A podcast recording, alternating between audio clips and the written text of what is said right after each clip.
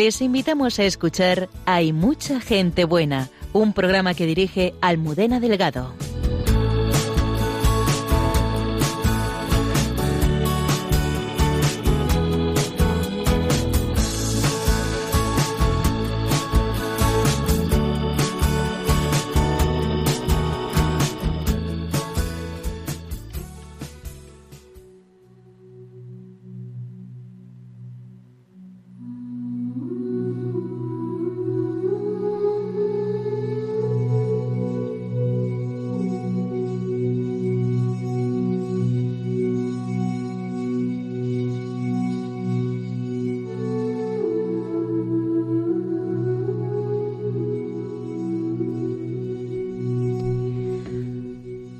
Buenas noches. Hoy nos vamos a Roma para escuchar en directo al Padre Miguel Márquez, recientemente elegido Superior General de los Carmelitas Descalzos. Él nos va a contar cómo está viviendo esta nueva misión que el Señor le ha encomendado. La evangelización en América del Norte pronto dio sus frutos de santidad. Como nos contará el consultor de la Congregación para la Causa de los Santos, el Padre Alberto Rollo, Con nuestra arqueóloga y biblista Cayetana Jairi Johnson, nos preparamos a conmemorar a todos los difuntos conociendo cómo viven la relación con los que han fallecido en otras culturas, especialmente la judía. Dios nunca está de baja ni de vacaciones, por eso podemos disfrutar siempre de su presencia, como nos enseña la hermana Carmen Pérez en Entre tú y yo. Saludamos a todo el equipo del programa y en especial a Antonio Escribano que nos acompaña desde el control de sonido. 12 y 3 minutos de la madrugada. Comenzamos.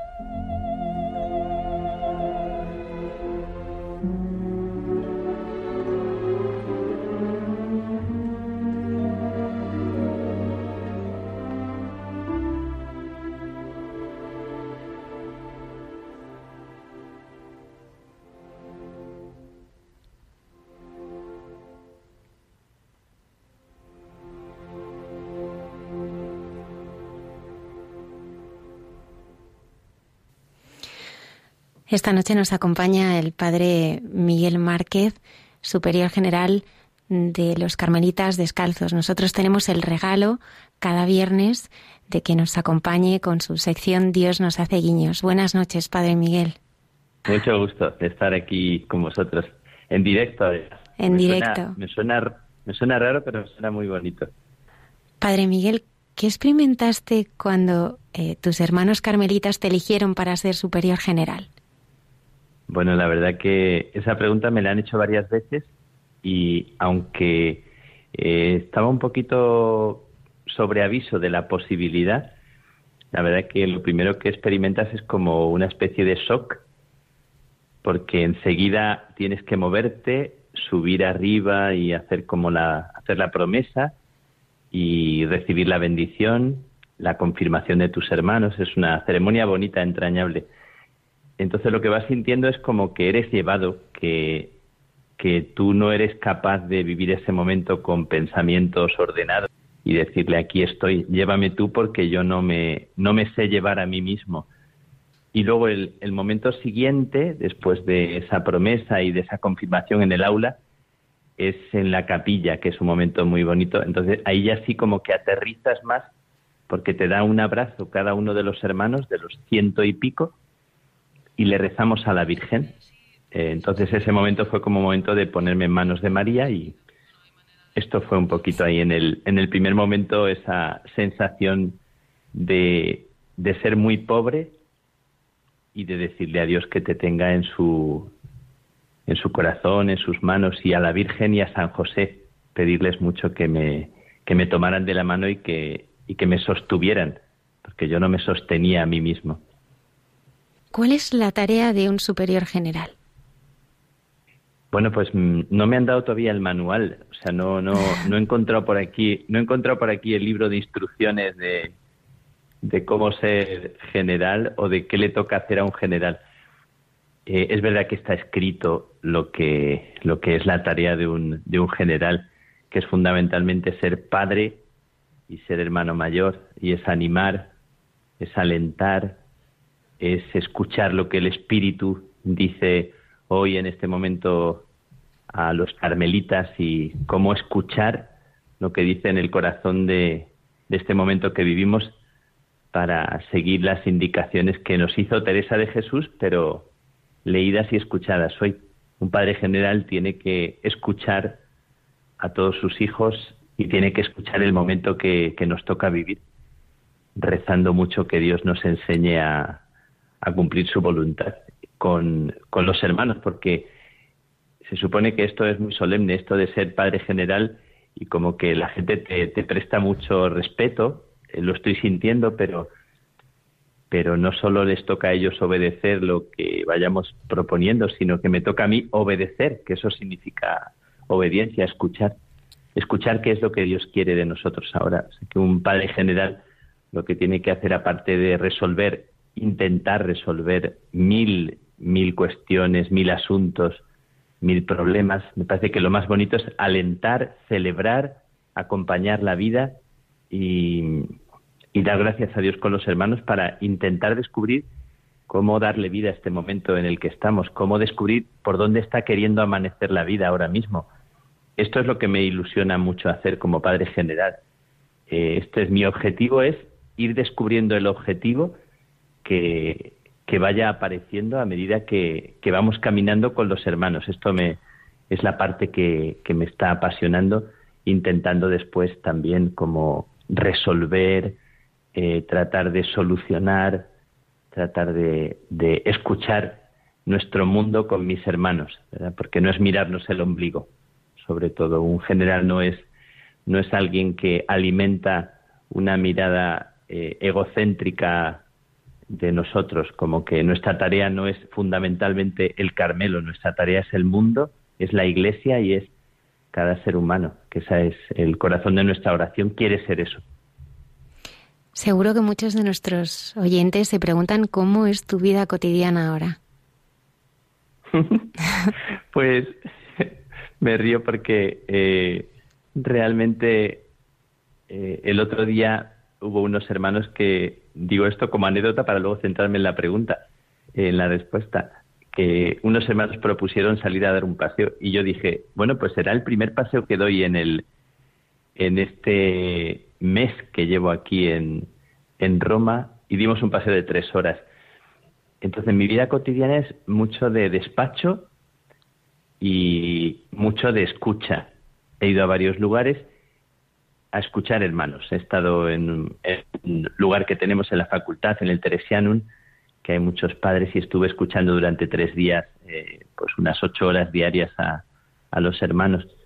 Mi vida cotidiana nos levantamos a las seis de la mañana, no voy a decir toda la jornada, que nadie se asuste, y nos retiramos a eso de las nueve y media de la noche. Hacemos unos cuantos ratos de oración intensos y tenemos los momentos de comer, de cenar, de desayunar, pues así juntos. Y la jornada es mucho de, sentarme en el despacho y de responder eh, muchas cartas que llegan de todo el mundo, cartas, mensajes, situaciones que hay que acoger, eh, bueno, también eh, celebraciones muy bonitas te, comparten y tienes que ir respondiendo a, muchas cartas de todo el mundo, claro, eh, con ayuda de los hermanos que están aquí, claro, no yo solo. Bueno, en estos días también se me va mucho la vida en las clases de italiano, que llevo ya como seis o siete días con dos horas diarias de italiano. Me come mucho del día porque me come gran parte de la mañana. Así vamos a seguir para intentar eh, aprender un poquito de italiano y por ahí, por ahí se me va un poco el día, ¿no? Por la mañana tenemos la Eucaristía, primera hora de la mañana, que es como también muy, muy entrañable tener la Eucaristía con los hermanos al comenzar el día y cada día la celebra uno. Y esto es más o menos mi día, ¿no? Entre la respuesta a las cartas, a los correos y la escucha de los hermanos, a los que yo voy a buscar a las casas donde están aquí en, eh, en Roma y los que vienen también aquí, que piden venir a hablar o sea que por ahora es esto. No he empezado a viajar mucho. Al mes que viene tengo que ir a Albania, pero empezará más al año que viene las visitas a, los distintos países. ¿Cómo es la vocación de Carmelita Descalzo? Menuda pregunta. La vocación de Carmelita Descalzo eh, es una pregunta como muy amplia. Nosotros nos leemos mucho, leemos mucho nuestra vida en la historia y la experiencia de Teresa de Jesús y de Juan de la Cruz. Eh, luego, para comprender cómo vivir esta experiencia de lo que significa ser carmelita, a mí me entró la vocación porque conocí a las carmelitas de mi tierra, de mi pueblo. Es decir, la vocación vino porque conocí la vida concreta de las monjas. Casi siempre la vocación no viene porque leas un libro, hay gente que, le entra el gusanillo pero te entras y ves algo vivo, algo que te toca el corazón, algo que, está vivo en este momento.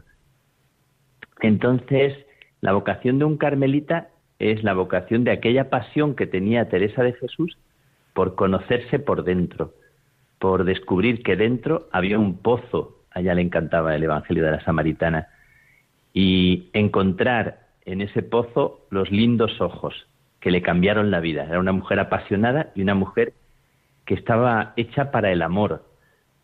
Y, el Señor la cazó en ese, en ese vuelo y la enamoró. A mí esto es lo que me encantó de Teresa de Jesús. La vocación de un carmelita es la vocación de alguien que quiere descubrir al Dios que, lleva dentro, el Dios que se ha enamorado de uno.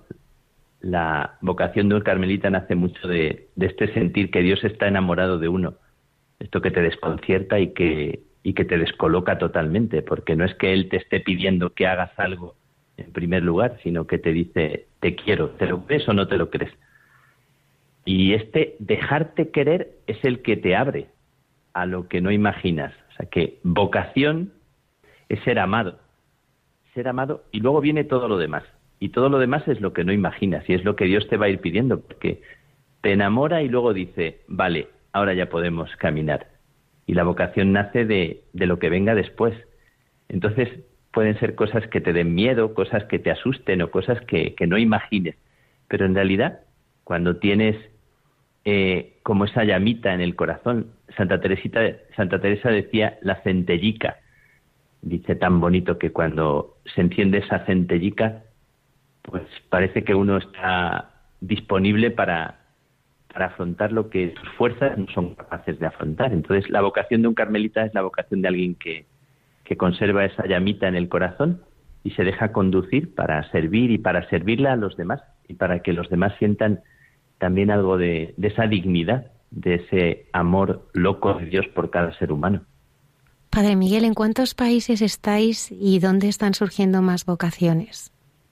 Eh, bueno, estamos, no, no tengo contados, igual debería saberlo, pero no tengo contados los países en los que estamos. Pues creo que estamos en más de 100 países. Estamos en, eh, en todos los continentes. Bueno, en el Polo Norte creo que no. Hay un, hay un, hay un convento que está en Siberia. Me han dicho que está normalmente a veintitantos grados bajo cero. No sé si me tocará visitarlo, pero eh, no está en el Polo Norte, pero en los demás continentes estamos en, en muchos, en todos los continentes y en muchos, muchos países. Las vocaciones en Asia y en África es donde más crecen. En Asia, en, en la India, por ejemplo, tenemos mil, mil y pico frailes, unos mil trescientos eh, carmelitas. Y, por ejemplo, teólogos hay más de trescientos de los que se preparan para ser sacerdotes. Y en África está creciendo mucho. Casi crece más ahora en África que en Asia. En África hemos pasado de ser unos 300 frailes a ser 500 y crece mucho. El crecimiento no es no es sin más una invitación a, a la fiesta o a la felicitación porque es una responsabilidad, porque el hecho de crecer no significa que, que no tengamos una responsabilidad fuerte para cuidar las vocaciones. Y luego en América Latina no, no está creciendo tanto, eh, hubo muchas vocaciones y ahora se mantiene, más o menos. En Europa decrece mucho. Estamos así, eh, pero acogiendo este momento, intentando cuidar las vocaciones de los que de los que estamos, no solo la vocación de los que empiezan, intentando cuidar cómo nos vivimos unos a otros, cómo cuidamos la fraternidad, cómo cuidamos la comunidad, cómo cuidamos el momento en el que estamos para, para vivir con sentido, aunque en algunos sitios haya que cerrar comunidades o haya que estemos en una situación de más, de más debilidad o de más pobreza numérica, pero ojalá no de, pobreza de ánimo, de entusiasmo. ¿no? Hay, hay un un padrecito en, en el Teresiano, aquí en Roma, que tiene 100 años, va camino de los 101, el padre Bonifacio, que, cuando le saludas y te reconoce se pone muy contento y empieza a, decir en voz alta eh, tu nombre, así con un entusiasmo. Bueno, quiero decir que, que las vocaciones tienen mucho que ver con, con el deseo que tenemos de cuidar la vocación de cada uno. ¿Cómo ha cambiado tu oración desde que se te ha encomendado esta labor? Bueno, la oración ya hace tiempo que se me hizo más una oración de esto que a mí me costaba mucho porque yo siempre me he vivido como muy amigo, como muy hermano, como muy al lado de los demás y, me ha costado trabajo pasar al sentimiento de ser como padre o madre, al sentimiento de paternidad en un sentido muy entrañable. Entonces casi se me ha, se me ha impuesto de una forma muy, muy bonita. Entonces mi oración se me ha hecho muy, muy como el que lleva dentro. Yo no sé cuál es el sentimiento de una madre cuando lleva dentro al niño que, que le está creciendo, eh, pero tengo como un poco de sentimiento es un sentimiento muy fuerte. Ahora, cuando veo a cualquier fraile o cualquier eh, monja, cualquier hermana, cualquier laico, es que ellos mismos parece que te miran con, así como esperando de ti o como una bendición, como que tú para ellos, la gente se acerca, es como muy sobrecogedor para mí, me, me estremece, me, me pone un poco la piel de gallina pensar cómo la gente te, te siente como alguien que estás ahí para alentar su vida. Entonces la oración se me ha hecho mucho como, como el sentimiento de, colaborar con el Señor en cuidar la vida de, de mis hermanos. Esto que es tanta responsabilidad y por otro lado te sientes tan pobre, o sea que te hace como una súplica muy ardiente, muy de Señor, ilumíname, ayúdame, eh, aquí me tienes, o sea que sea yo instrumento instrumento fiel de lo que tú quieres eh, hacer y comunicar y transmitir, que no haga daño, que, que trate de no precipitar respuestas, que, que intente ser justo, que, que, trate de escuchar bien, no escuche eh, rápidamente. Em, entonces la oración, la oración se me ha hecho mucho así como oración que, que acoge el dolor y, y también la esperanza, porque es un momento, en, un momento en el que yo siento, fíjate, no sé, yo siento mucho, claro, también, yo creo que transmito esto cuando hablo en el programa, ¿no? Que yo creo que siento como que es un momento de mucha esperanza, fíjate, la gente va a decir que estoy o que estoy enfermo o que me pasa algo, porque me parece que es un momento justo por ser un momento tan duro, tan difícil, tan tan eh, complicado como el que estamos viviendo, tanto dolor, pues no sé, no sé por qué a mí me da que es justo por eso un momento de como de mucha esperanza. Necesitamos tanto como esa esperanza. Se me ha hecho la oración, se me ha hecho mucho esperanza, se me ha hecho mucho magnificat. Santa Teresa y San Juan de la Cruz son maestros de oración. ¿Cuáles son las claves de su enseñanza para ti? Que la oración tiene que ver con nuestra personalidad, con quiénes somos de verdad, con no ponernos de puntillas, con ser lo que somos, con expresarle al Señor la verdad de lo que eres, con, con no querer compararte con nadie, con sentir que Dios viene y se acurruca en tu corazón, en tus entrañas, en tu vida, y, y se hace a ti para hacerte a Él. Entonces Teresa define la oración como un trato de amistad. Ella que era una mujer apasionada y una mujer tan amigable, que le ardía el corazón en amistad, era una mujer tan fiel en la amistad y necesitaba tanto de los amigos, siente que Dios es el gran amigo. Y no es una amistad así, no es un colega, es una pasión de amor. Eh, entonces, mm, también la segunda parte de la definición, que es, que es la clave, la clave de toda la vida de Teresa de Jesús, es esa última parte de la, de la definición, donde dice que sabemos nos ama. El descubrimiento de que nuestra vida es querida por Dios, que es la gran experiencia de la oración de Teresa, es la experiencia de la oración de Jesús, cuando en el monte, en el bautismo, en tantos momentos se escucha una voz que dice, tú eres mi hijo amado. Esa es la clave de la oración, es como el núcleo, como lo medular de la oración, es dejarse querer, es dejarle a Dios que te quiera, o sea, dejar ya de poner excusas, dejar ya de, ponerte impermeables para que Dios te, te haga daño con su querer y te derribe y te, y te quiebre entonces me parece que, la oración de Teresa es esta, cuando por fin se rinde, que tiene en torno a los 40 años, cuando le pasa esto y lleva 20 de monja, digo para que nadie se desanime. Y, para Juan de la Cruz es también aceptar que Dios tiene una historia, una historia apasionada, una historia de, de un amor apasionado. Jesús es el siervo herido, el siervo que está herido de amor por mí y que me busca, que me está buscando y que toda nuestra vida se nos va en, intentar nosotros conquistar éxitos, conquistar objetivos, conquistar hazañas o, conquistar lo que sea que cada uno se plantea. Y Juan de la Cruz hace una experiencia preciosa teologal del amor de Dios en una cárcel durante nueve meses en Toledo. Bueno, esto que, que yo siempre hablo de ello, siempre lo cuento porque me parece, aparte de ser tan de moda esto de la resiliencia como la experiencia genuina de Juan de la Cruz, que es un hombrecillo, un mudejarillo, decía Jiménez Lozano. Parece un hombre al margen que se convierte en central porque le deja a Dios ser el protagonista de su vida. Bueno, por ahí un poco, estas son algunas de las cosas que me, me rondan, ¿verdad? Habría tanto que hablar de Teresa de Jesús, pero lo que le invito a la gente es que los lean y que, y que entren en la experiencia para hacer su propia experiencia. En 2022 celebraremos los 400 años de la canonización en Roma de Santa Teresa. ¿Qué significa para ti este aniversario y cómo lo vais a vivir?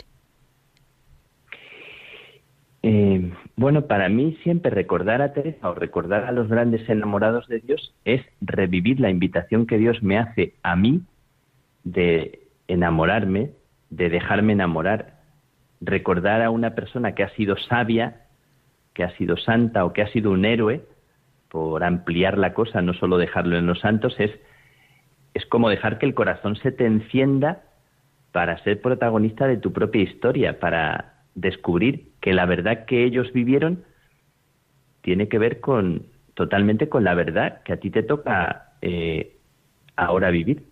Entonces, celebrar la canonización de Santa Teresa, bueno, pues no deja de ser un, momento más dentro del proceso del reconocimiento de Teresa de Jesús como, como una de las grandes mujeres que conocemos, ¿verdad? Seguramente en el cielo descubriremos que hay muchas mujeres mucho más impresionantes que Teresa de Jesús, pero Dios nos ha regalado algunas mujeres y algunos hombres que nos los ha puesto delante para, para eh, verlos como un ejemplo, como, como una luz. Celebrar la canonización de Teresa de Jesús es otra vez volver a, a la experiencia que ella vivió. Es continuamente cualquier aniversario y cualquier momento, el aniversario de su nacimiento, el aniversario de su muerte, eh, cualquier año jubilar que vamos a hacer y la canonización, pues el momento en que la Iglesia reconoce a Teresa como una mujer santa, como una mujer ejemplar, como, como una realmente una, una aventura preciosa en un siglo XVI que estaba hecho por varones y que una mujer se abra camino de esa manera, con esa frescura, con ese humor, con esa pasión, con esa verdad, con tanta verdad que no se la cayó. Entonces, claro, es como, como que te, te quedas pasmado de, de que una mujer tenga tanta frescura, tanta soltura, tanto humor y a la vez tanta humildad, o sea, porque es que no se cayó lo que pensaba, pero lo dijo de tal manera que es que no pudieron dejar de escucharla. Entonces, celebrar la canonización de Teresa es celebrar que al final no tapan la voz los que se sienten molestos porque haya voces que molestan, sino que, que hay una fuerza del espíritu, porque ella siempre obedeció y a pesar de eso obedecer no significó callarse y no significó dejar de mostrar que su experiencia era una experiencia en la que Dios se iba a hacer tan, tan bella como se hizo. Así que celebrar su canonización es como algo siempre muy bonito, porque es que lo que lo que se celebra en Teresa de Jesús es, es algo que está muy vivo, está candente, es como un pan caliente, es como una huella que, que está recién pisada, es como, es como cuando pasa alguien y deja el perfume y dices, es que está aquí, o sea, que es que está aquí, o sea, está en el pan de la Eucaristía que yo como cada mañana, ahí está el secreto de Teresa de Jesús vivo para mí. Entonces, celebrar su canonización es, es algo de esto, es como dejarla a ella que nos, que nos eh, dé un vuelco al corazón para, para abrirnos a lo que a ella le, le encendió. Y bueno, eso que me, que me, que me enciendo yo también hablando y, no te dejo que me preguntes. En este tiempo, Padre Miguel, el Señor te, te ha ido despojando y especialmente eh, ha sido dolorosa también la muerte de tu madre. Hemos ido siguiendo estos años a través de tu sección cómo el Señor te ha ido preparando el corazón para todo este camino de, despojos.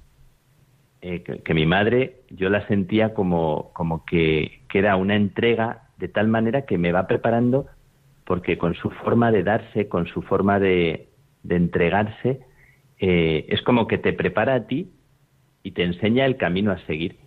Yo eh, creo que nunca estás preparado para perder a una madre, que nunca estás preparado para perder a, a un ser querido tan querido, pero sin embargo descubres después, poco a poco, que lo que se te ha regalado cuando alguien te ha querido de esa manera es bendición y te dispone para, para seguirte dando a luz. Yo siempre digo cuando cuando una madre te da luz, se rompe, se, se, entrega totalmente y cuando se va, casi lo que te queda es esto, que lo que más ha deseado durante toda su vida es que, es que tú seas una persona de bien, es que tú te des, que tú te entregues. Y yo me imagino a mi madre mirándome y dándome los consejos que me daba y, queriendo que yo dé la vida, que yo la entregue, que yo sea una persona que, que pase por este mundo pues dándome.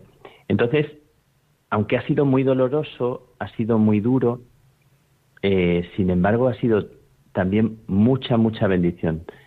Y así la siento y así la vivo. Eh, bueno, esto podría, podría decirte porque, porque me parece que ha sido la mejor escuela que he tenido en toda mi vida. Siempre ha sido la mejor universidad. Ha sido la, mejor doctora. Y, y la sigo teniendo así. Entonces, solo puedo dar gracias a Dios, porque lo que me queda es esto, es un agradecimiento, que era lo que ella decía siempre, ¿no? Hay que darle gracias a Dios, siempre decía mi madre. También decía al final, lo he repetido tantas veces, que se nos va la vida, decía. Y casi lo que me enseñó mi madre es a vivir, a disfrutar, a tomarte el helado. Ahora voy a aprovechar en Italia para, para cumplir su, era lo que era su, su manera, su estilo de vida también, que era disfrutar y servir a los demás y, y hacer bien y que la gente se sienta digna cuando, cuando está con uno. Padre Miguel, ¿y has tenido ocasión de saludar al Santo Padre? Eh, sí, sí, fue un momento precioso. Dentro del capítulo, dentro de todo el lío que teníamos en el capítulo, porque es un, tiempo de mucha, mucho diálogo, mucha discusión en buen sentido y, con el sentimiento de, estar abrumado después de ser elegido y de todo el mundo que quiere hablar, que te quieren decir, que te preguntan que, que tienes que presidir el capítulo, tuvimos un día que era encuentro con el Papa. Bueno, estábamos todos súper emocionados, sobrecogidos. Era como, como un momento tan esperado. Yo tenía un plus aparte de ser el general y tener que dar la cara y estar en primera fila, es que tenía que escribirle un discurso, unas palabras al Papa. Me dijeron que tenía que escribir un folio. Y entonces era la responsabilidad de hablar en nombre de mis hermanos. Y bueno, también fue muy bonito poder decirle al Papa lo que me apetecía decirle. Y me apetecía decirle que estábamos con él y que queríamos ser como los caballeros sin sueldo que, que defendiéramos y acompañáramos a Jesús a llevar la cruz y al Papa a llevar la cruz. O sea, como una declaración eh, sin fisuras de, de, cómo estamos ¿no? en la iglesia. Y el encuentro con él fue muy bonito, fue muy alentador, fue, no sé, como una alegría más allá del discurso del Papa que fue muy bueno, fue muy, muy bueno para nosotros. Fue muy certero y nos animó mucho pero el encuentro con él. Yo estaba puesto en una posición en, donde estábamos separados a una distancia cada uno de otro. Nos dijeron que nos quitáramos la mascarilla y entonces podíamos ver el rostro de cada uno y el de él. Cuando iba cada uno, después de saludar al Papa, retirándose hacia un lado, yo iba viendo a cada uno según salía de haberle dado el abrazo, el saludo. Bueno, y era tan, tan bonito ver la cara de cada uno, entonces era mucho más que, un ánimo que nace de una palabra que te dicen, era como si fuera una confirmación, como si fuera tocar en cada uno el corazón de niño y, despertar como una ilusión muy grande. Así les veía las caras como me, me, encantó ese momento y el encuentro en general fue dentro de lo, del nerviosismo de entrar en el Vaticano y subir por esas escaleras que íbamos con un guardia suizo que iba subiendo así como a cámara lenta y nosotros que estábamos como niños inquietos, todos, aunque fuéramos gente ya mayorcita, pero íbamos subiendo la escalera sin saber cómo subir por esas escaleras tan solemnes, ¿no? Ah, hasta el aula grande llena de frescos, así preparada, que cuánta gente habrá pasado por ahí. Em, entonces, pero fue un, un, encuentro muy bonito, muy, muy especial, muy de confirmación, muy de sentirnos alentados por dentro. Entonces, él crea siempre ese clima, un clima muy distendido y te hace sentir, te hace sentir bien. Estamos comenzando ahora un camino sinodal. ¿Qué significa esto para ti? Pues el camino sinodal me ha parecido siempre tan oportuno los sínodos que se han ido proponiendo y se ha despertado una, un entusiasmo, una, una alegría eh, tan bonita por, por lo que significa eh, la sinodalidad, lo que significa abrir a la Iglesia a lo que es una escucha mutua, la, la importancia, la capacidad de, de descubrir que cada uno tiene un don, tiene una misión, tiene algo que regalar y cómo cuando nos escuchamos bien y cuando respetamos, acogemos y, al otro le, le damos su valor, se crea una, una circulación muy bonita y, y me parece que la Iglesia multiplicaría, la Iglesia, el mundo, multiplicaría su, su fuerza, su belleza y su capacidad también para afrontar tantas situaciones sinodales, en el mejor sentido. Entonces, ¿sabes? Un entusiasmo por esta necesidad que hay de escucharnos bien unos a otros. Yo creo que el gran mal de nuestro tiempo es la falta de respeto por cada ser humano. Es que al mundo se lo comen otros intereses, ¿no? Y aunque sea verdad que el mundo parece estar dirigido, verdad digo, materialmente por tantos intereses económicos, no es verdad que, eso sea lo, más valioso y lo más bello de nuestro mundo. Tiene que ver con este eh, ser sinodales, ser, ser capaces de, acoger al otro y de, y de darnos el espacio unos a otros, de colaborar, de trabajar juntos, de aprender a trabajar en equipo, de saber escuchar al otro, me parece que aquí, en esto que se nos propone, se nos propone ahora con, con este sínodo, es muy interesante y tenemos mucho que aprender todos nosotros, ¿no? Yo digo, yo el primero, tengo mucho que aprender de eso que se nos está proponiendo y de esta escucha que se está haciendo de los que van a participar. Y en este momento de la historia, ¿qué crees que puedes aportar los carmelitas?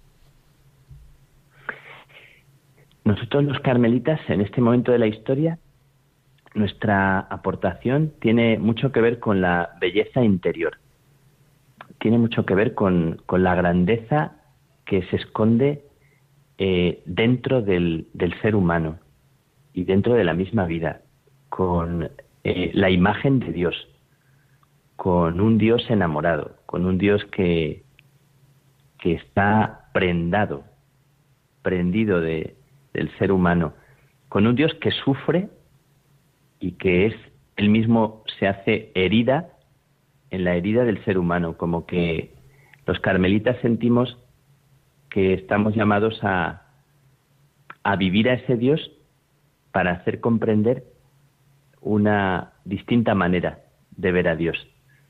Me parece que nuestra, nuestra vida por la oración, por el silencio, por la fraternidad, por la alegría, por ese estilo teresiano que han vivido la espiritualidad y que es la espiritualidad de la Iglesia, que no es que sea eh, una realidad exclusiva o un gueto aparte.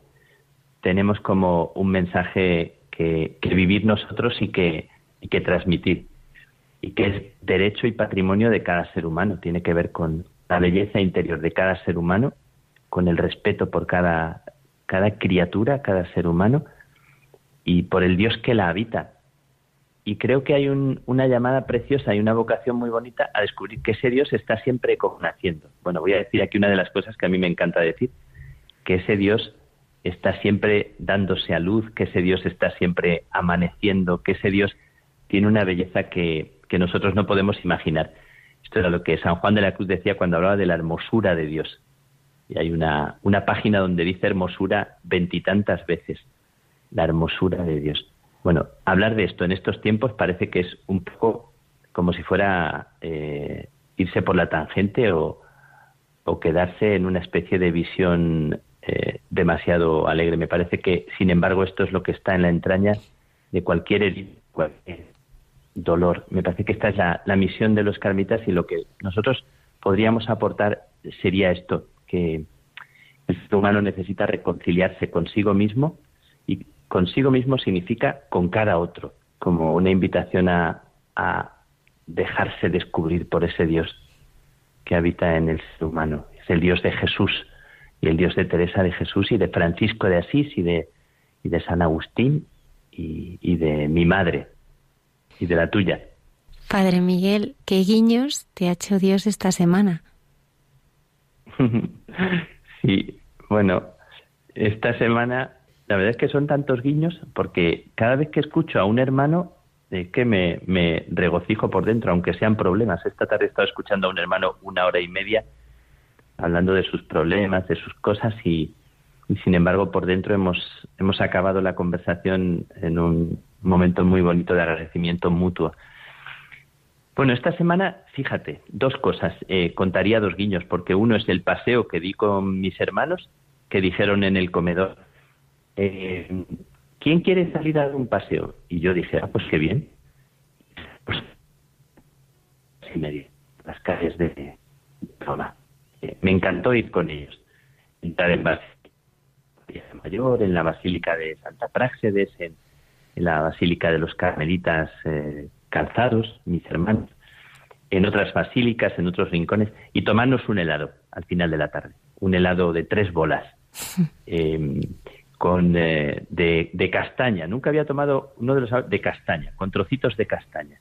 Bueno, yo como soy de casas del, de mis padres son de casas del Castañar, pues entonces me hacía especial eh, alegría un helado con mis hermanos por un parque. Me parece un guiño, me, me encanta, me encantó. Y el otro guiño es que en una iglesia de los carmelitas aquí cerquita, un fraile que se llama Angelo y que a toda la gente que asoma la nariz por la iglesia le acoge, le recibe, le pregunta qué tal está, con mucho respeto. Y entonces ha ido, ha ido reuniendo en la iglesia a un grupo de jóvenes de todo tipo, artistas, músicos, eh, gente que busca, y sin imponerles nada les ha ido recibiendo. Y tuve una celebración con ellos y un momento precioso con esos jóvenes y con otra gente mayor. Y me encantó, me encantó el estilo y la pastoral de este hombre, de acoger a la gente que asoma la nariz por la iglesia con curiosidad. Bueno, esos dos guiños podría decir esta semana, junto a otros que, que podría, podría contar, ¿verdad? Habría tantos, pero mm, sigo así como sobrecogido por cómo Dios pasa por la vida y la vida de tantas personas que, que me sobrecoge. También me conmueve mucho las situaciones de dolor, de injusticia, las personas que viven situaciones tan silenciadas y son guiños también, que los guiños no solo son cosas así que parecen alegres, los guiños son también como, como el, el guiño del dolor, también me, me, me toca y me abre, me hace sentir mucha comunión. Padre Miguel Márquez, muchísimas gracias por habernos acompañado y haber compartido con todos los oyentes eh, todo lo que estás viviendo en Roma. Gracias a vosotros. Bueno, con, contigo, con Javier, con Antonio, con toda la gente que estáis en el equipo, bueno, contigo de una forma especial porque eres culpable de que yo esté compartiendo en, en el programa y siento mucho esa casa como mi casa. Eh, aunque durante la pandemia hayamos estado así como, como a distancia y sea de los primeros días que estáis ya otra vez en el estudio. Pero siento mucho como mi casa, esa casa, y entonces me, me nace con mucha naturalidad. Compartir me, ha, me nace como muy espontáneo, porque además sé que mucha gente se hace eco y, y que aunque uno se sienta muy pobre y se sienta muy pequeño, es verdad que cuando hablamos desde el corazón nos hacemos bien unos a otros, no solo que yo haga bien, sino que nos hacemos bien cuando parece que descalzamos o desnudamos el alma y, expresamos lo que sentimos, parece que, nos sentimos bendecidos. Me siento muy bendecido en, el programa y me siento muy bendecido de, esta oportunidad en la escucha de cada persona, aunque no conozca a muchos. Muchísimas gracias.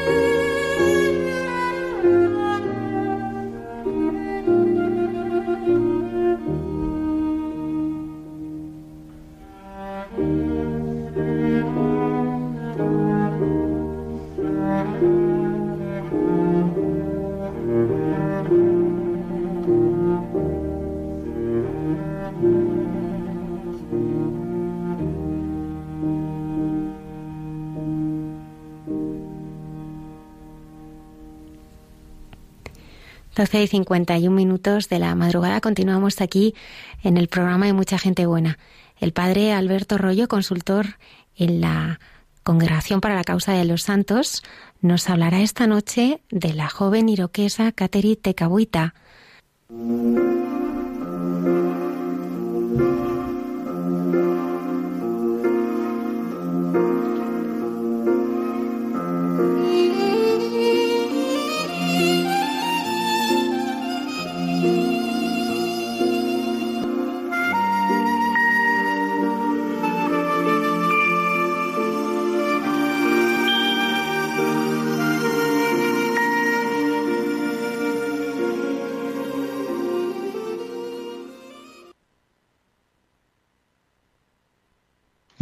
Noches a todos los oyentes de Radio María. En esta sección de Santos de Andar por Casa conocemos testimonios de santidad de todas las razas, lenguas y culturas. Y hoy precisamente nos vamos a ir a territorios lejanos y una cultura también lejana a la nuestra, pero a la vez cercana gracias a compartir la misma fe. El lugar al que nos vamos a ir es a los Estados Unidos, concretamente a lo que hoy en día es el estado de Nueva York. Y la cultura que entonces era lejana y hoy no lo es tanto es la de los indios nativos americanos. Como sabemos, gracias a la labor maravillosa de los jesuitas, muchos de estos indios nativos americanos a lo largo de los siglos se han ido haciendo cristianos y así como eran perseguidos por la cultura anglosajona, sin embargo, gracias a la labor de los misioneros extranjeros, ellos pudieron sentir la dignidad y llegar a saber que eran hijos de Dios y poder vivir la fe cristiana que les abrió un nuevo horizonte para su vida tan difícil según se lo ponían las autoridades colonizadoras de Estados Unidos. Los jesuitas habían recibido de San Ignacio, su fundador, la visión de hacer todo para mayor gloria de Dios y de ganar almas para el Señor. Y es por esto que se lanzaron ya desde el comienzo, no podemos olvidar el testimonio de San Francisco Javier y de otros muchos, a tierras lejanas para evangelizar con gran amor y desprendimiento. Concretamente en el siglo XVII los padres jesuitas establecieron misiones entre los indios mm, de Norteamérica para llevar la palabra de Dios a aquellos que, como hemos dicho, llevaban una vida difícil y que eran acosados por los colonizadores anglosajones que no les permitían vivir normalmente su cultura y que hubiesen intentado aniquilarla. Hoy en día ha cambiado esta visión de la realidad y los eh, indios nativos americanos son tratados como otros ciudadanos cualquiera, pero todos hemos visto las películas de los americanos contra los indios que demuestran un poco, aunque siempre mm, con el filtro de lo que es una película de Hollywood, pero demuestran un poco la mentalidad de aquella época. Los indios eran los malos y los otros, los colonizadores, los americanos eran los buenos. Sin embargo, para los jesuitas no fue así, porque para la Iglesia no era así, porque para Jesucristo no es así. No existen los buenos y los malos, sino que la fe cristiana ha sido proclamada para todos, de cualquier raza y de cualquier lugar y de cualquier cultura. Pues entre los grandes evangelizadores, como sabemos, de los indios nativos americanos, estaban los jesuitas Isaac Jogues y sus compañeros de martirio. Sufrieron precisamente el martirio en lo que hoy en día es el norte del estado de Nueva York y también en el sur de Canadá en el año 1646. Pero la sangre de estos mártires, como siempre, no fue en vano, sino que fue semilla de nuevos cristianos.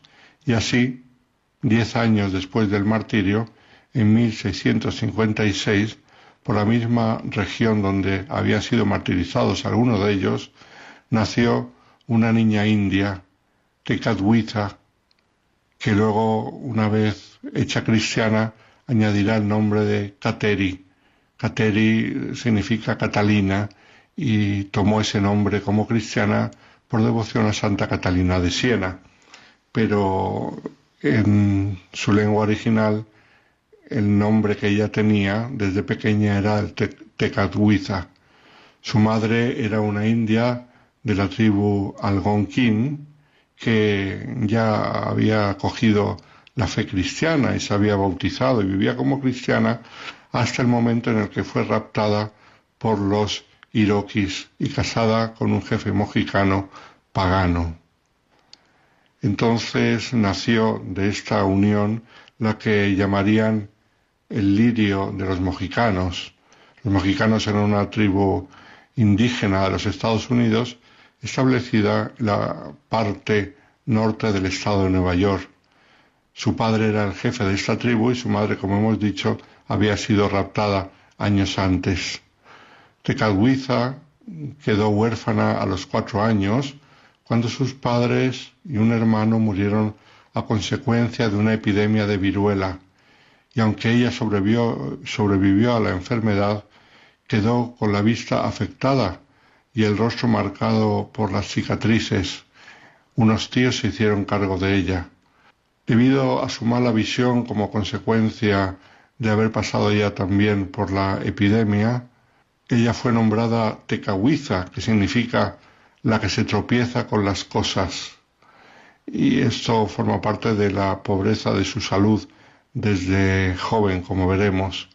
Caseri fue recogida por sus tíos, como se ha dicho, los cuales se opusieron duramente al cristianismo y no permitieron que ella mm, conociese la fe ni se bautizase como su madre había sido cristiana. Cuando tenía ocho años de edad, la familia de acogida de acuerdo con las costumbres iroquesas, la emparejaron con un niño a la espera que se casarían cuando fueran un poco más mayores.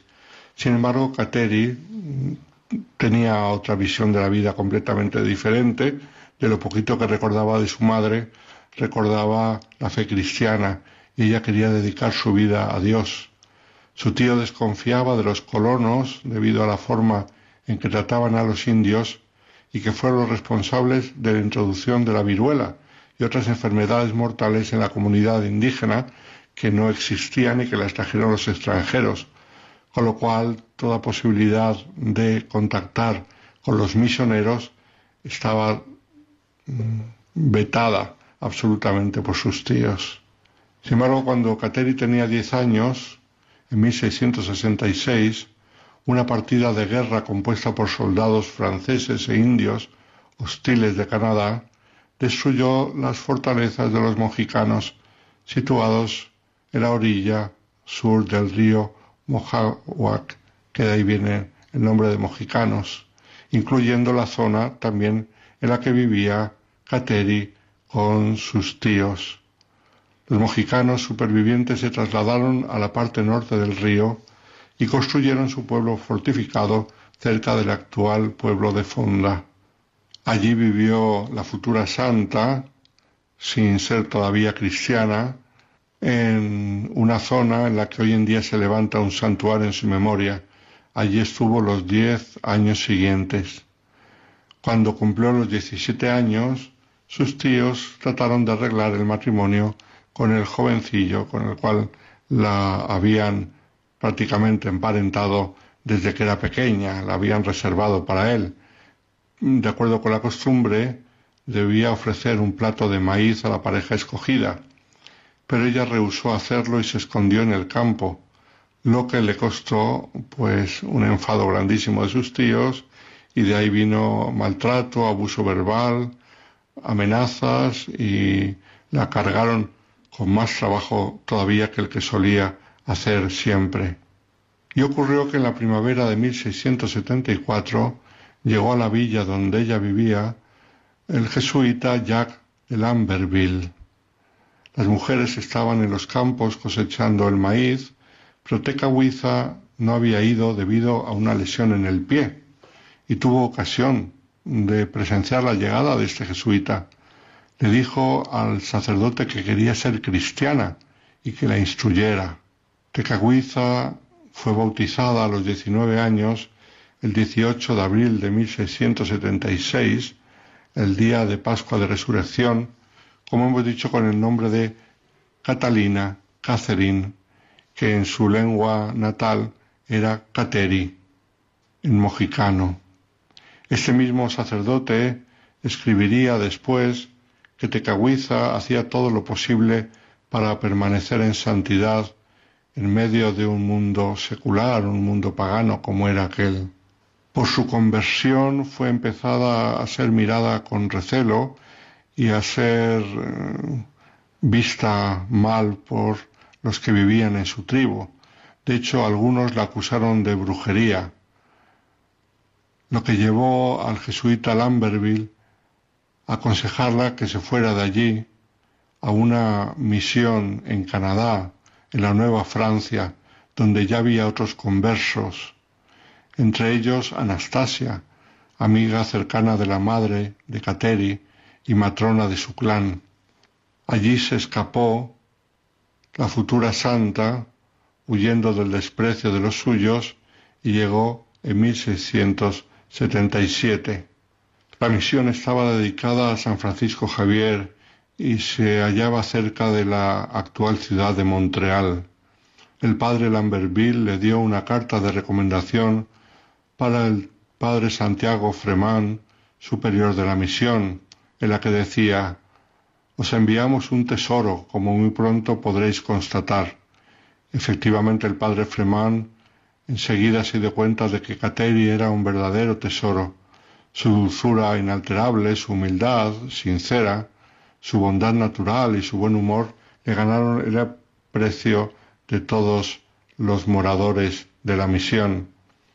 Cateri asistía diariamente a las misas de las cuatro y de las siete de la mañana. Todas sus tareas estaban imbuidas de su fe firme de recién convertida y firme también porque cada vez que conocía más la fe, conocía más al Señor y se enamoraba de él. Sin embargo, por ignorancia ella se imponía mortificaciones excesivas, hasta el punto de que su confesor tuvo que pedirle moderación, aun sabiendo que esas mortificaciones eran el fruto de un intenso amor por Jesús, por María y por el prójimo. Cateri encontraba el gozo en la oración, dicen sus biógrafos, y leemos en su proceso de canonización, sobre todo delante del Santísimo Sacramento, al cual acudía para hacer breves visitas, muchas veces durante la jornada. Sin embargo, ella nunca llegó a altos grados de contemplación y aún así era una mujer que vivió profundamente la presencia de Dios. Algunos meses después de su llegada en la Navidad de 1677, le permitieron hacer su primera comunión.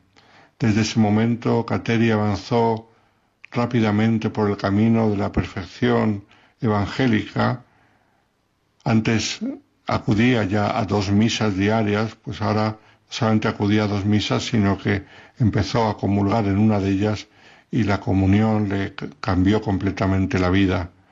Esta joven indígena experimentó muy pronto lo que los teólogos llaman la unión divina, según se explica en su proceso de canonización.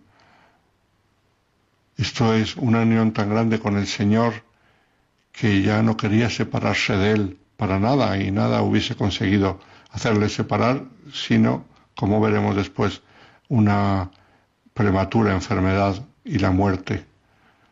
Con algunas de sus amigas, Kateri concibió la idea de fundar una comunidad de religiosas indígenas pero su director espiritual la persuadió de no hacerlo, por ser todavía muy joven en cuestiones de la fe. Llevaba bautizada poco más de un año.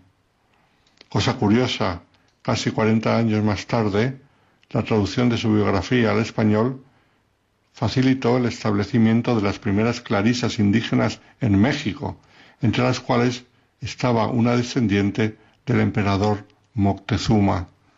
El 25 de marzo de 1679, el padre Fremán permitió a Cateri hacer en forma privada el voto de virginidad y consagrarse a la Virgen María que llamaba de todo corazón. Y a principios de 1680, por desgracia, la salud de Cateri, que nunca había sido muy fuerte, sobre todo como consecuencia de aquella epidemia de viruela que se llevó por delante algunos de su familia, pues su salud se agravó más todavía a causa de una caminata que hizo con sus compañeras a unos kilómetros río abajo de San Lorenzo, un día de frío glaciar. Y así el martes de la Semana Santa estaba ya muy mala, la enfermedad empeoraba y recibió el sacramento de la unción de los enfermos. Cateri sufría porque su único vestido no era digno para recibir a su amado. Al día siguiente no se opuso a que sus compañeras fueran al bosque y recogieran leña para el fuego de la casa. Les prometió no morir hasta que volvieran, y así fue. Poco después de la tarde, cuando las amigas habían vuelto, Cateri murmuró Jesús, María, y partió al encuentro del Señor. Tenía solamente veintitrés años. Hacía cuatro años que se había convertido y en estos cuatro años había adquirido una gran unión con el Señor, como hemos dicho, y un grado alto de virtud que la llevó a tener una auténtica fama de santidad y con el tiempo le llevaría a los altares. En menos de un cuarto de hora su rostro se embelleció de tal manera que dejó sorprendidos a los misioneros y a las demás personas presentes. Y ocurrió que por todos los rincones de la Nueva Francia, esto es, de aquella zona francófona de Canadá, indios y colonos comenzaron a decir que habían recibido favores y milagros por intercesión de la recién fallecida. Y así nos sorprende que la biografía de la Beata Cateri Tecahuiza haya sido muy popular y haya sido traducida a 14 lenguas por la gran fama de milagros y de favores que hay en torno a su santuario, donde está enterrada, y en torno a su devoción.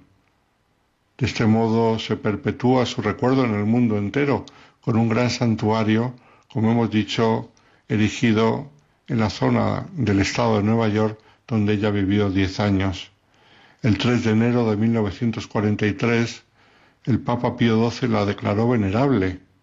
Esto es que había practicado las virtudes cristianas de modo heroico y seguía creciendo la fama de santidad, lo cual llevó a que en 1980 en el tercer centenario de su entrada en el cielo, precisamente el Papa Juan Pablo II la beatificase, mientras que en octubre del 2012 fue proclamada santa por el Papa Benedicto XVI en la Basílica de San Pedro. Cateri Tecahuiza nos recuerda que el Evangelio puede llegar a toda persona, a pesar de condiciones adversas, culturas muy diferentes, territorios muy lejanos, el Señor nos dijo, id al mundo entero y predicad el Evangelio. Y gracias a personas que se lo han tomado en serio, como en este caso los jesuitas del siglo XVII en el norte de Estados Unidos, en esa cultura nativa americana que muchos conocen solamente por las películas y por la cosa más o menos folclórica, el Evangelio del Señor y la gracia de Cristo ha arraigado, ha crecido y ha dado frutos de santidad y de obras cristianas. Muy buenas noches a todos los oyentes de Radio María.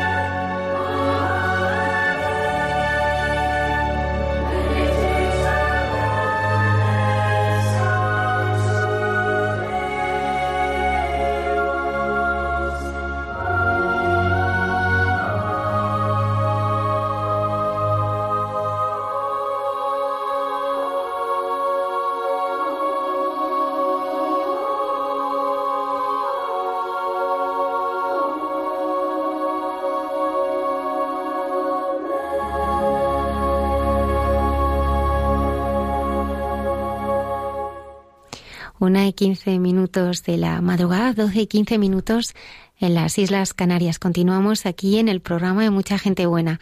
Ahora con nuestra arqueóloga y biblista, Cayetana Jairi Johnson. Con ella nos vamos a preparar a conmemorar a todos los difuntos, conociendo cómo viven la relación con los que han fallecido en otras culturas.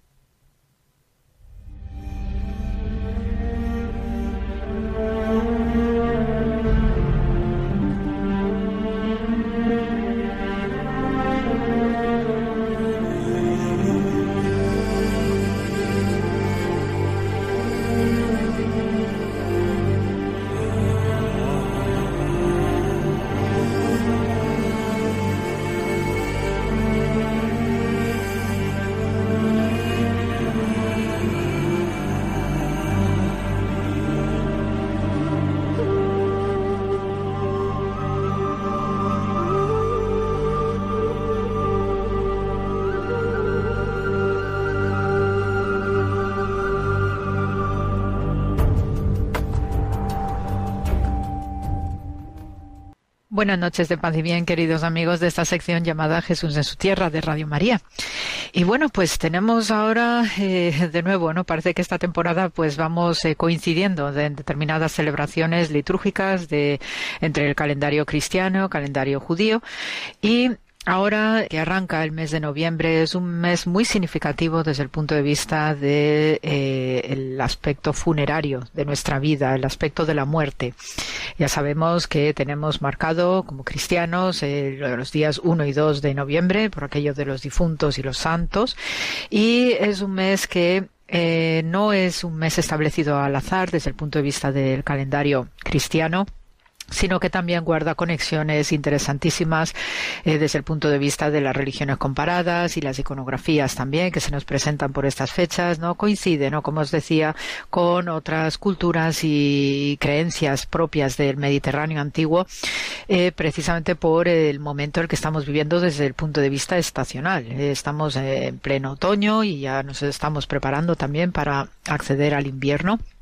Entonces, en estos dos, en estos dos eh, momentos, ¿no? De otoño invierno, pues precisamente es cuando la mayor parte de la antigüedad mediterránea, la próxima oriental, también la parte que nos compete, ¿no? Por la zona grecorromana y nuestra eh, península ibérica y, otros entornos, ¿no? Que tenemos también, de ambiente europeo y la parte africana, pues entendía que eh, era un momento ya de estabulación de animales, ya se procede a, a las últimas, a recoger las últimas cosechas y entonces ya el ambiente humano, eh, animal y vegetal, pues se nos presenta como un entorno que se va plegando o replegando sobre sí mismo, ¿no?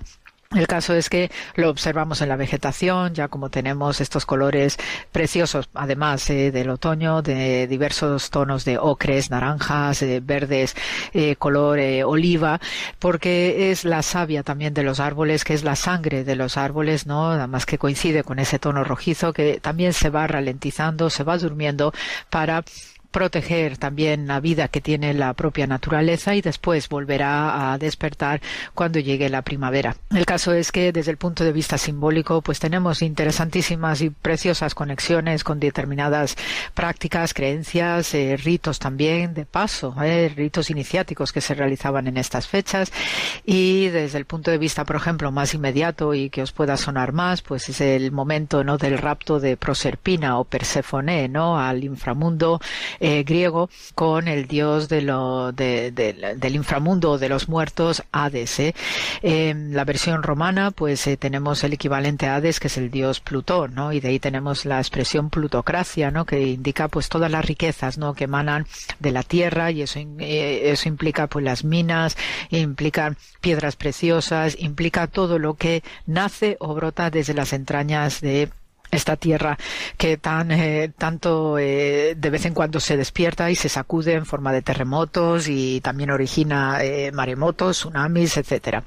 El caso es que eh, desde el punto de vista eh, grecorromano, entre septiembre y eh, la entrada del invierno, pues se celebraba especialmente en el mundo griego los misterios eleusinos, ¿no? que recuerda ¿no? este rapto del dios Hades de Proserpina hacia el inframundo y entonces eran unos ritos mistéricos que tuvieron mucho calado también en la antigüedad y duró muchísimo tiempo incluso en era cristiana.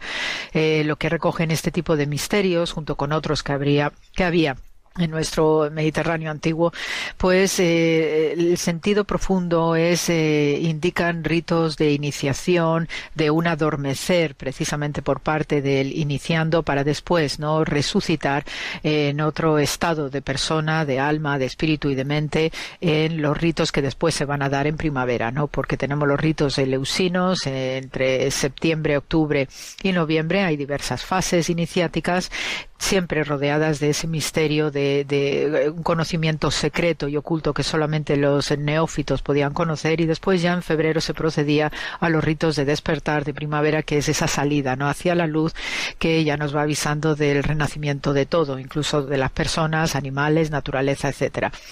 El caso es que desde el punto de vista eh, grecorromano tenemos estas costumbres, también lo comparten religiones celtas y de nuestra península ibérica y desde el lado próximo oriental eh, no conocemos o no tenemos ritos específicos relacionados ¿no? con este momento, eh, pero sí tenemos un, unas celebraciones funerarias ¿no? que estos sí son importantes de destacar porque también nos afecta directamente como cristianos desde el punto de vista de las prácticas y qué costumbres tenemos eh, con el tratamiento de nuestros muertitos. Entonces, desde el punto de vista judío, el mundo funerario eh, tiene una eh, especial relevancia porque está estrechamente conectada con la vida también, aunque parece una paradoja y suena así muy extraño y contradictorio, pero no deja de ser que vida y muerte es algo que está tremendamente interiorizado en el acervo cultural y antropológico del ser humano en su conjunto, el Mediterráneo antiguo especialmente y muy en concreto con el mundo judío. Eh, ya sabemos por el Talmud que recoge ¿no? todo este mundo sapiencial hebreo y va emanando también nuevas explicaciones y comentarios a todo el universo del Antiguo Testamento, pues sabemos por el Talmud que la vida está por encima de todo. Y eh, ellos siempre tienen muy claro que quien salva una vida salva a la humanidad entera pero también matar una vida es matar a la humanidad entera. Siempre vamos a estar moviéndonos en estas ideas aparentemente contradictorias, a veces paradójicas o antitéticas, pero eh, tiene muy claro que el ser humano debe convivir y coexistir con los aspectos de la vida y también de la muerte. Los rituales de la muerte también se interpretan ¿no? con un aspecto digamos, ceremonioso. En ocasiones también hay un aspecto hasta festivo de los trasuntos de muerte, eh, porque eso también ayuda y favorece el tránsito no espiritual y físico de la persona que ha fallecido. Y hay unos cuidados específicos que sí eh, tienen y llevan a cabo de manera eh, a rajatabla, de manera consistente. Y esto sí sabemos y se percibe a través de diversos aspectos de lecturas del Antiguo Testamento como esas costumbres se han mantenido incluso antes de que eh, conociéramos al pueblo de Israel como tal. Sabemos de una serie de prácticas, de ritos funerarios que eh, vienen de, muy atrás en la antigua Canaán y esto gracias a la arqueología lo, lo sabemos y además eh, los museos tanto de Tel Aviv como de Jerusalén pues están llenos no de estos aspectos no de prácticas funerarias que se realizaban pues ya desde muy antiguo y podemos aventurarnos a irnos pues eh, unos osarios maravillosos que, que hay de recolección de huesos del calcolítico. Estamos situándonos en el 4500 antes era cristiana e incluso del 9000 o del 10000 pues tenemos enterramientos que indican igualmente pues una serie de prácticas y de, y de ceremonias que eran muy peculiares y también determinadas por la persona que había fallecido. En el conjunto sabemos que eh, desde el momento que aparece o surge la costumbre de tratar de una manera específica y diferenciada del mundo de los vivos a los que fallecen, eso indica que hay un proceso ya de creencias, algo que eh, se sale de la eh, inmanencia humana, que trasciende con el tema funerario, ¿no? Que las grandes preguntas acerca de qué sucede, ¿no? Cuando nos eh, morimos. Entonces eso desde el punto de vista próximo oriental y esto también afecta a muchísimas otras culturas, pero por la parte que aquí nos toca en el programa, pues es una constante, hay una preocupación eh, digamos, conservadora acerca del mundo funerario y a través de diversas prácticas y decoraciones, iconografías, pues observa que hay un hilo conductor común de cómo enfoca y cómo trata los vivos el ambiente de los muertos. Desde el punto de vista judío, pues eh, desde luego que hay unas prácticas de lamentos, de también de acompañamiento hacia, hacia los más allegados de la persona fallecida y eso siempre pues suele ser el núcleo familiar y después también eh, una vez que eh, ha fallecido una persona pues se hace el velatorio y para eso pues el término hebreo utilizado de esos guardianes de la persona fallecida lo conocemos en hebreo como los shomrim no que significa eso no los vigilantes. Como el respeto hacia la persona fallecida es de una extrema importancia estos guardianes no deben comer no deben beber y no deben realizar ninguna otra, eh, digamos, práctica religiosa o plegaria, etcétera. Simplemente su labor es la de custodiar a los que han fallecido de esta manera también pues se fue desarrollando pues la costumbre de eh, digamos de mm, organizaciones caritativas no o grupos humanos caritativos que se dedicaban también a ayudar a las familias y al difunto sobre todo aquellos que no podían por las circunstancias pues tener a alguien alrededor que cuidase de la persona fallecida. Entonces imaginaos que pues familias o, o personas que viven a distancia fallecen solas en un lugar y entonces no tiene nadie directo desde su parentela que les atendiera, ¿no? Y por eso también, pues hay un concepto que fue desarrollándose eh, por esta preocupación social, especialmente relacionado con la muerte, se desarrollaron sociedades o grupos, ¿no? Que ayudan a estas personas que han fallecido y también a los parientes que puedan realizar, ¿no? Sus labores funerarias y esto también lo conocemos en hebreo como la Hebra Kadisha, que significa es una hermandad sagrada de voluntarios que ayudan en estos momentos un tanto delicados, ¿no? De, fallecimientos. Bajo ningún concepto existe la práctica de la autopsia en el judaísmo. Ahora sí, eh, o ahora bien, ¿no? Si hiciera falta en un momento muy extremo, pues desde luego eh, siempre va a dar el consentimiento el jefe de la familia y siempre acompañado también del rabino que le permite, ¿no? Hacer precisamente la autopsia, ¿no? Hay siempre toda una conexión acerca de cómo se trata los cuerpos de los fallecidos con eh, extrema eh, calidad y sobre todo decoro. Y eh, por eso pues hay una serie de prácticas no que nosotros quizás en nuestro mundo estamos demasiado acostumbrados no como esto de las autopsias de también pues la forma incluso de enterrar a la persona. Eh, todo eso pues hay veces eh, notas algunos descuidos incluso pues yo llego a ver cementerios donde las tumbas están auténticamente abandonadas y todas llenas de hierbajos los mármoles rotos etcétera no todo eso no se concibe en el ambiente judío no incluso para aquellos que no son familiares directos pues los cementerios o los lugares no de reposo de los muertos, pues se les trata con un cariño especial y siempre va a haber gente pendiente, ¿no? De que los, las tumbas, los cementerios, ya una vez que se instituye, ¿no? La forma de enterramiento colectivo con el cementerio, pues estén todos eh, tratados correctamente. Eh, lo, según eh, o por el tratamiento del cuerpo, pues eh, se hace un lavado ritual profundo y perfumado. Y después se suele envolver al cuerpo con lino, eh, con una, un sudario de lino, también se hacen vendados, etcétera, porque también ese cuerpo debe estar impecable por la esperanza que se tiene en la resurrección. Y esto sí que entronca directamente con doctrina que ya venía emanándose antes de la cristiana acerca de la resurrección de los muertos y esto es central, doctrina central de lo que es el movimiento fariseo y muy vivo, muy presente en la época de Jesús de Nazaret. Entonces, eh, una vez que se ha lavado el cuerpo, una vez que se le ha vendado y se le ha cubierto con el sudario, pues ahí es donde están los guardianes que se encargan de velar y de custodiar el cuerpo y bajo ningún concepto el cuerpo debe estar expuesto al ojo público. Es decir, que a veces lo que vemos en, nuestro mundo, ¿no? Que está el, eh, incluso en nuestros sanatorios, ¿no? Tengo que decirlo, pues que se ve a la persona fallecida con el, que es la caja, ¿no? Funeraria, ¿no? El sarcófago está abierto y se ve, ¿no? Entonces, eh, eso no lo contempla el judaísmo, ¿no? Se entiende que en, eso hay pues una especie de superstición y porque el difunto pues empieza ya un viaje que es sumamente importante y no debe estar expuesto a ningún tipo de peligro y entonces lo que se procura pues evitar con la exposición del cuerpo a todo el mundo que iba a saludar a las familias del fallecido o la fallecida pues lo que se procura evitar es que también hubiera males de ojos es decir aquellos pues que vienen de manera hipócrita o enemigos abiertamente declarados que pudiesen echar un mal de ojo e impedir el tránsito pacífico hacia su encuentro con Dios, ¿ok? Y sobre todo esta, eh, digamos, experiencia o expectativa de resurrección. Entonces, por eso, pues no se expone, ¿no? De forma abierta al cuerpo del difunto, nadie le puede ver el rostro, pero eso sí, los familiares más directos eh, hacen un rasgado de vestiduras delante de eh, la persona fallecida, que ya también os sonará, ¿no? Este aspecto del rasgado de vestiduras, pues es el inicio, ¿no? De la señal de, duelo.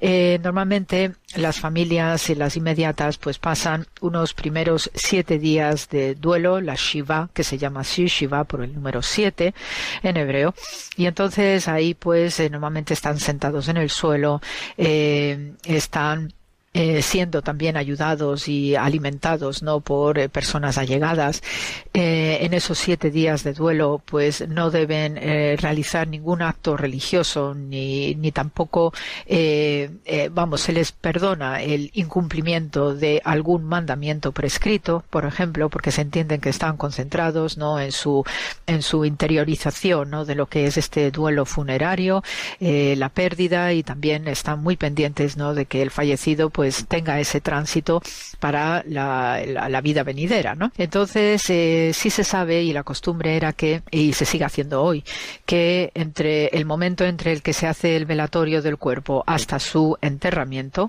pues en ese momento eh, estas eh, cofradías o estas o familiares allegados pues podían dar de comer un alimento específico que consistía en pan y huevos. El huevo desde el punto de vista simbólico, y eso también lo comparten muchísimas eh, culturas de la antigüedad, representa eh, renacimiento, representa resurrección. Ya sabemos lo que representan los huevos, ¿no? Que, que siempre tienen esa potencialidad de vida a través del pollito que nace de, de, él y por eso, pues, en esta, en estos códigos internos, ¿no? De expectativa de resurrección a, a los familiares, a los que están velando a la persona fallecida hasta que es enterrada, se le da de comer huevos y pan precisamente por esta como creando esta fuerza no simbólica de esperanza en la resurrección. Después, eh, del, pasados los siete días del duelo principal, eh, obviamente la gente puede visitar a los familiares, ¿no? Y puede darles una especie de pésame, pero no es aconsejado eh, venir en un tono, digamos, triste, ¿no? Porque eso es como de aumentar, ¿no? El nivel de tristeza de las personas que han perdido, perdido a su familiar o a su persona querida, y entonces todo aquel que viene, ¿no? Pues eh, con ese dar el pésame, pues lo debe hacer en un tono sereno, debe consistir más en estar silencioso que en darle conversación al, al, familiar y eh, pues dar un tono de naturalidad puesto que en clave judía, la muerte también es tan importante y tan consustancial al ser humano como la vida. Entonces, por eso, pues se debe interpretar y siempre teniendo en cuenta esta esperanza de la vida venidera y la resurrección, pues siempre se cuenta, ¿no? Con este tratamiento amable para evitar además incrementar el sufrimiento de los familiares. Em, no existe, eh, por lo menos en tiempos bíblicos, no existe la costumbre del de, enterramiento en cementerios. Ya sabéis, y os he comentado alguna vez a propósito de la tumba de Jesús, que las costumbres funerarias que venían de ya de antiguo, pues consistían en tumbas aisladas, en cuevas, y solamente pues es ya en épocas de diáspora donde ahí sí los judíos se van organizando en necrópolis propias para ellos, porque sí tienen muy claro que eh, los que fallecen no deben ser enterrados con aquellos que son pecadores. Hay una distinción y esto sí que emana de, también de la exégesis bíblica a propósito de los debates que tenía Abraham con Dios cuando estaba ya a punto de destruirse Sodoma y Gomorra. Entonces Abraham siempre le está preguntando a Dios, ¿vas a, vas a destruir a los justos que habitan en estas ciudades por causa de los malvados? Entonces, a partir de ese discurso, transcurso, pues esto replica también en lo que es la costumbre de enterramiento y eh, se procura pues que no se entierren los eh, que entiendes que son tus parientes, que son justos, que son buenos, ¿no? Con los malvados, ¿no? Y esto pues bueno, con el tiempo se ha ido flexibilizando también por aquello de la necesidad y, y además es un mandamiento principal dar enterramiento a cualquiera que haya fallecido sin emitir ningún juicio acerca de las bondades o maldades de sus acciones, ¿no?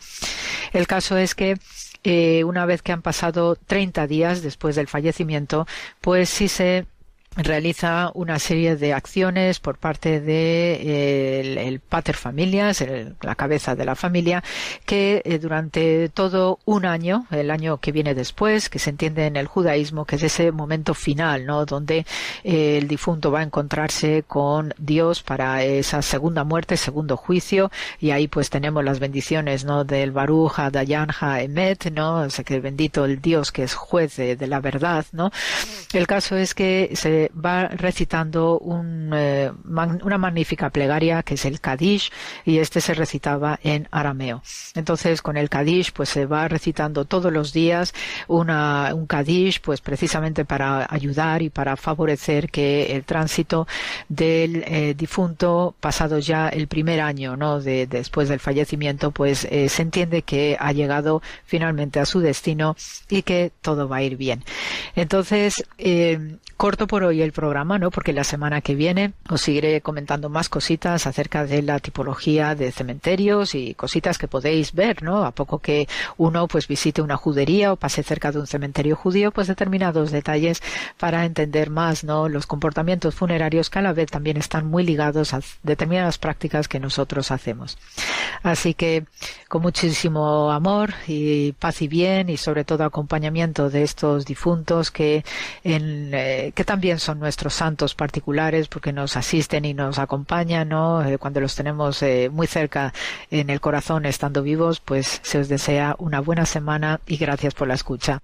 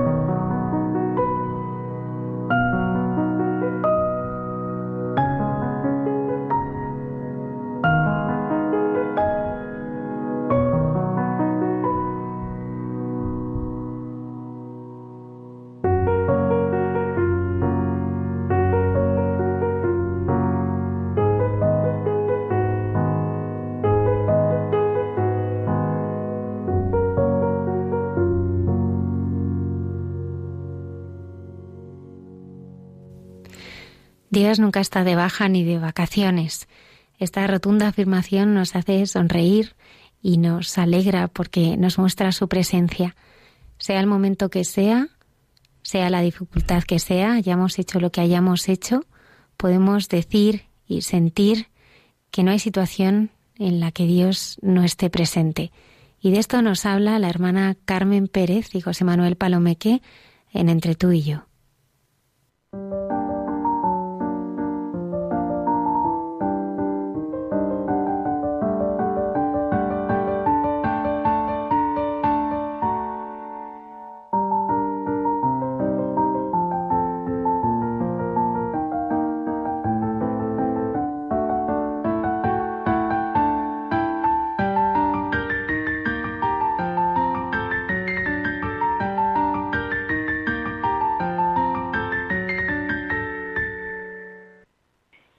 Amigos, en nuestro diálogo de hoy queremos vivir con ustedes que en Dios vivimos, nos movemos y existimos. La presencia de Dios nuestro Padre. Es que Dios nunca está de baja, ni de vacaciones. Una expresión muy gráfica para nuestra sociedad. Y para expresar de una manera, en un algo sencillo, el enorme misterio y realidad de la presencia de Dios en mi vida, en nuestra vida, en la historia. El Dios creador, el Dios redentor, el Dios que es el amor, la vida, la alegría, el bien, la bondad. Recuerdo, y aún me hace bien, unas preguntas que hacía tanto en clase, bueno, como sigo haciendo a veces en mis conversaciones. En realidad es la misma pregunta que arranca del interior vista desde distintos puntos. ¿En qué Dios piensas tú que creo? ¿En qué Dios crees tú? ¿Qué Dios niegas? ¿Qué Dios se niega hoy?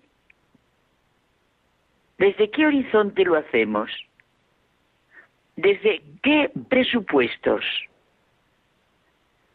Preguntas así y contestar con toda verdad. Claro, eh, esto sería para un gran, gran diálogo. Pero ahora, entre nosotros dos, aquí en Radio María, ante esta afirmación, Dios nunca está de baja ni de vacaciones, pues hombre, tú y yo sonreímos, ¿no? Y es un auténtico diálogo de amistad, como son los nuestros. Esta rotunda afirmación nos hace sonreír y nos alegra, porque nos muestra su presencia. Es que sea el momento que sea, sea la dificultad que sea, hayamos hecho lo que hayamos hecho, podemos decirnos y sentir, Dios nunca está de baja, ni de vacaciones. Una manera pobre, sencilla, espontánea, de decir la conocida y repetida expresión de San Pablo en Atenas, que de pie, en medio del Areópago, después de haberse paseado y contemplado los monumentos sagrados, le atrajo la atención un altar con la inscripción al Dios desconocido. Y dijo, precisamente ese es el que os vengo a anunciar, el Dios que hizo el mundo y todo lo que contiene. En Dios vivimos, nos movemos y existimos. Nada hay lejos de Dios, fuera de Él. Nada puede tener vida, existir, si no es por su voluntad y su gracia, como lo expresa San Agustín. Claro, lo que repetimos tanto tú y yo porque lo sentimos mucho, que en el interior del hombre habita la verdad y nuestro corazón está inquieto hasta que descanse en él. Y es que sentir lo que es la presencia de Dios, no hay situación en la que Él no esté presente. No es la idea de Dios en sí, sino nosotros en Dios. Dios nunca, nunca nos abandona. Decía Lewis que la gran cosa a recordar es que aunque nuestros sentimientos van y vienen, el amor de Dios por nosotros siempre permanece. En toda nuestra historia, que en realidad es la historia de nuestra salvación, sentimos esa presencia. Por ejemplo, en Isaías, no temas, porque yo estoy contigo. No te angusties, porque soy tu Dios. Te fortalezco, te auxilio, te sostengo con mi diestra victoriosa. O en los salmos, que nos sentimos como un niño en brazos de su madre y que el Señor nos sondea y conoce. No ha llegado la palabra a nuestra boca y ya el Señor se la sabe toda. Es que escuchándote, es cierto que hace mucho bien leer la Biblia desde ese sentir la presencia de Dios. Este sentir que Dios nunca está de baja ni de vacaciones. Hace mucho bien leerlo teniendo en cuenta esto. Sí. Y nada de que Dios, su presencia, que es la Santísima Trinidad, no es para nosotros, que es para los teólogos. No, no. La Trinidad es nuestra vida realmente. Que Dios es Padre, que es Hijo, que se hace hombre por nosotros y que el Espíritu Santo, el Espíritu de Jesús, nos habita y nos abre a una vida nueva. La Trinidad. La tarea del cristiano, nuestra tarea, es vivir de esta realidad, transponer a Cristo en la propia vida, en los encuentros con los demás, en nuestra actitud ante la providencia y el destino, vivir de la confianza en nuestro Padre Dios, de la fuerza de su Espíritu, la Trinidad, la gran verdad, el gran misterio y la gran realidad de Dios. ¡Ay, qué gracia, ¿verdad? Es un nombre, un nombre que llevan muchas personas. Oye, ¿cómo se empezaría a poner como nombre lo que Dios es en sí mismo y para nosotros? Pues mira, pues yo tengo una tía que se llama Trinidad, casualidad. Qué, qué oportuna.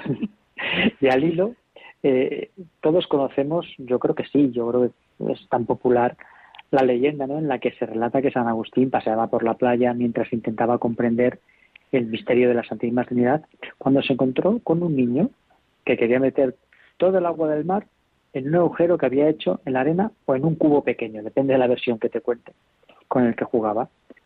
Entonces Agustín le dijo al niño que eso era imposible, no podía meter todo el mar en, en, el cubo. Y el niño le respondió que más difícil era comprender el misterio de la Trinidad. Oye, José Manuel, y quizá algunos nos sucede lo contrario. Ni hemos visto el mar, ni queremos meterlo dentro de un agujero o de un cubito de jugar en la playa. Todo lo contrario. Llevamos de antemano nuestro cubito ya lleno de agua, sin haber visto nunca el mar, y estamos convencidos de que eso es el mar, y de que con nuestro cubito lleno de agua sabemos qué es el mar. ¿En cuántas conversaciones se habla de Dios sin rozarle siquiera? Y no digamos lo que ocurre en críticas o discusiones. Los dos ejemplos, el ejemplo real de San Agustín y otro que, que yo decía, son realidades que tienen que despertar nuestro interior.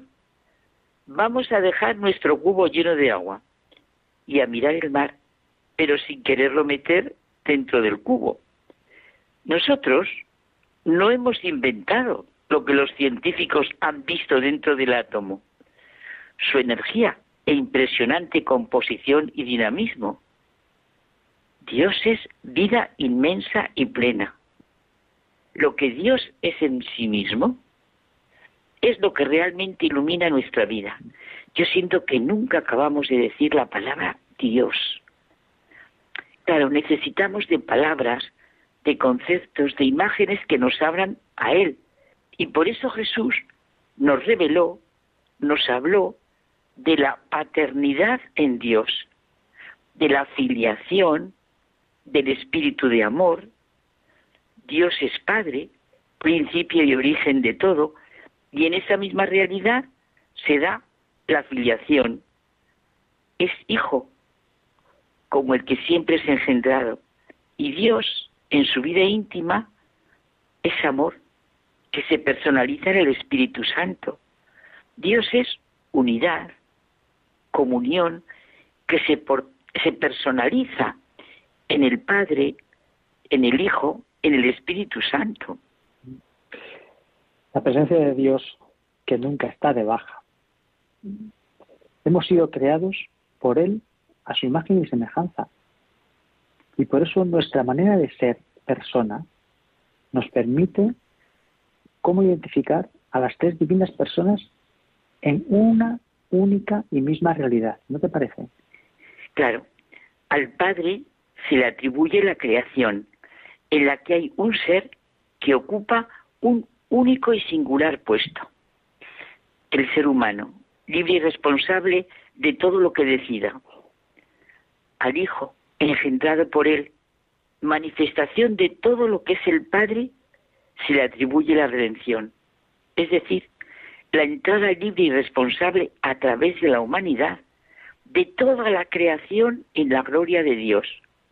Por ello asume en el espacio y en el tiempo la naturaleza humana y al Espíritu Santo, que procede del Padre y del Hijo, Jesús le llama el consolador, el abogado, el Espíritu de verdad. Es su propio Espíritu, el Espíritu de Cristo, del Señor, de Dios, Espíritu de gloria.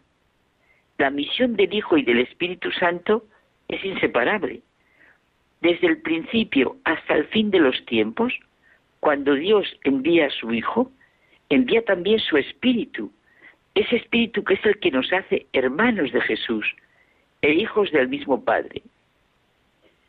Si alguien compra una cosa, en su valor hay igualdad entre el precio y lo comprado. Si en menos, bueno, pues la cosa le queda por debajo, si en más por encima. A la presencia de Dios nada puede igualarse y no es posible hacerla bajar de precio ni superarla, dice el gran pensador profundamente vital Agustín de Hipona. Pues ya sabemos que nada de ir con cubitos llenos de agua pensando que llevamos el mar dentro, ni de llenar nuestros cubos pensando que cabe el mar. Que nuestro corazón se sienta tocado por Dios y así abrir nuestra razón al misterio, es una gran dicha. Comprenderlo es absolutamente imposible.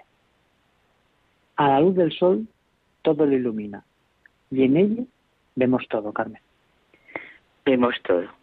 Dios es Padre y Jesucristo, Dios hecho hombre, es realmente nuestro camino, nuestra verdad y nuestra vida, y así nos encontraremos a nosotros mismos. Y su Espíritu, la luz que nos ilumina, la fuente del mayor consuelo, la fortaleza para vivir. Dios, repetimos otra vez, nunca está de baja, aunque parezca a algunos, ante lo que ocurre, que Dios se ha olvidado de su creación y de su redención. Pues eh, bueno, tenemos que dejarlo aquí, porque si no ya sabes que nos van a echar. claro, ya es muy tarde. Pues buenas noches y hasta la semana hasta que la viene. Semana que viene. quiere.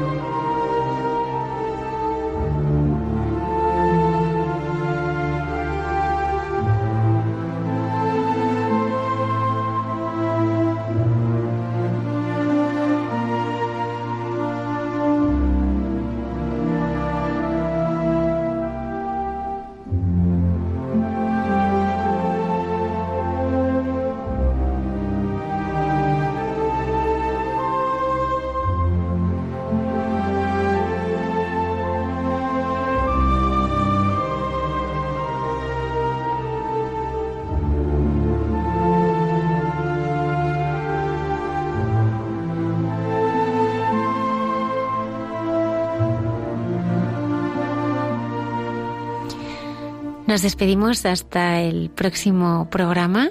Ya sabéis que podéis entrar en contacto con nosotros a través de las redes sociales y una dirección de correo electrónico. Hay mucha gente buena arroba radiomaria.es. Muchas gracias por habernos acompañado. En la próxima madrugada del viernes estaremos aquí con más contenidos. Que tengáis una feliz y santa semana.